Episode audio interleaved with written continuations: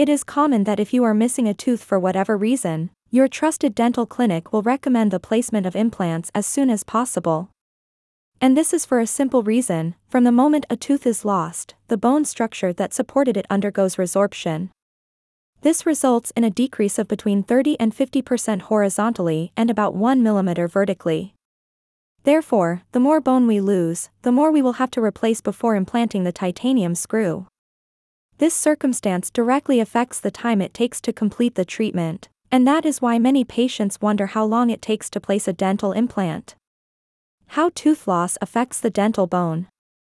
Missing teeth will always cause a loss of dental bone because the alveolus loses its natural stimulation. This is one of the main consequences of not having all the teeth, which is why it is important to address the problem quickly, as the passage of time does not augur better results.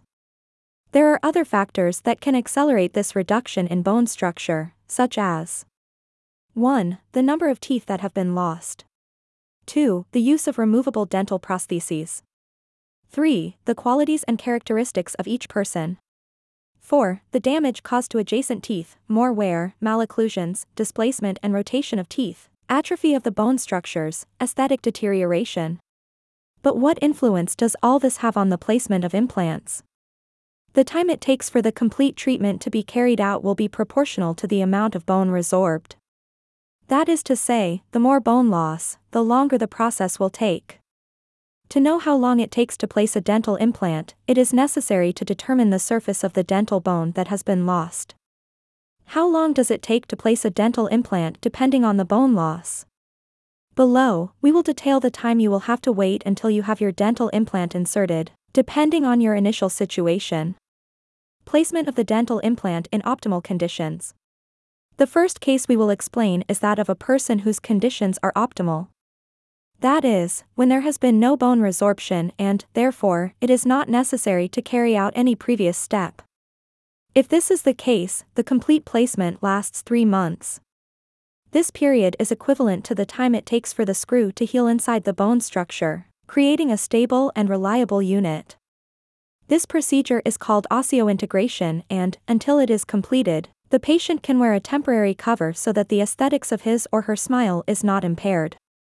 Once the implantologist verifies the osseointegration of the implant inside the jawbone, impressions are taken of the patient's mouth to make a definitive dental crown.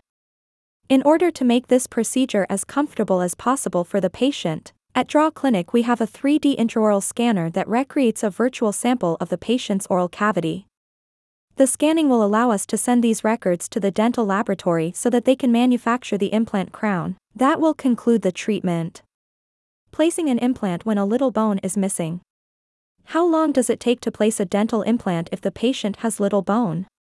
In those cases, the complete implant and crown treatment lasts six months. This is due to the need to regenerate the bone structures by means of bone graft surgery. This is an intervention whose objective is to increase the volume of bone so that the implant has adequate support and enough space to osseointegrate. To carry out the graft, the implantologist anchors the screw to the patient's natural bone and fills the remaining amount with artificial bone, until the required level is reached. Thus, the three months that the dental implant needs to heal overlap with the six months that the artificial bone needs to integrate with the natural bone. Placing the implant when there is no dental bone. There is a third case in which there is a total absence of bone structure, preventing the anchorage of the screw.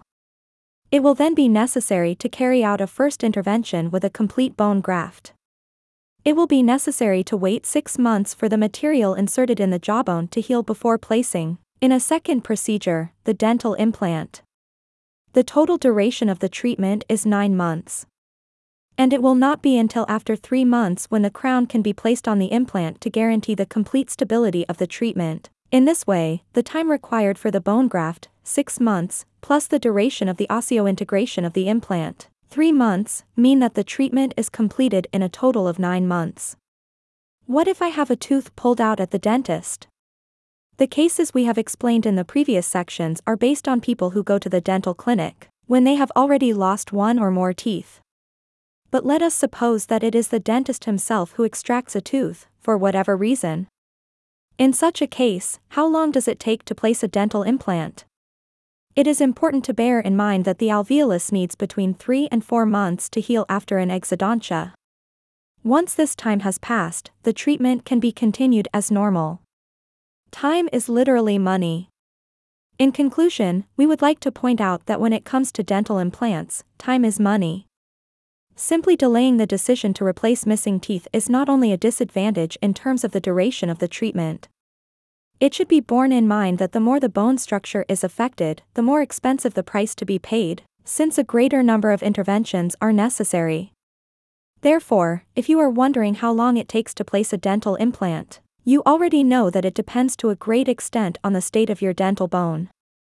That is why, if you find yourself in the unfortunate situation of having lost a tooth and you have not yet made a decision, you should seriously consider that postponing the intervention has worse consequences than those apparent.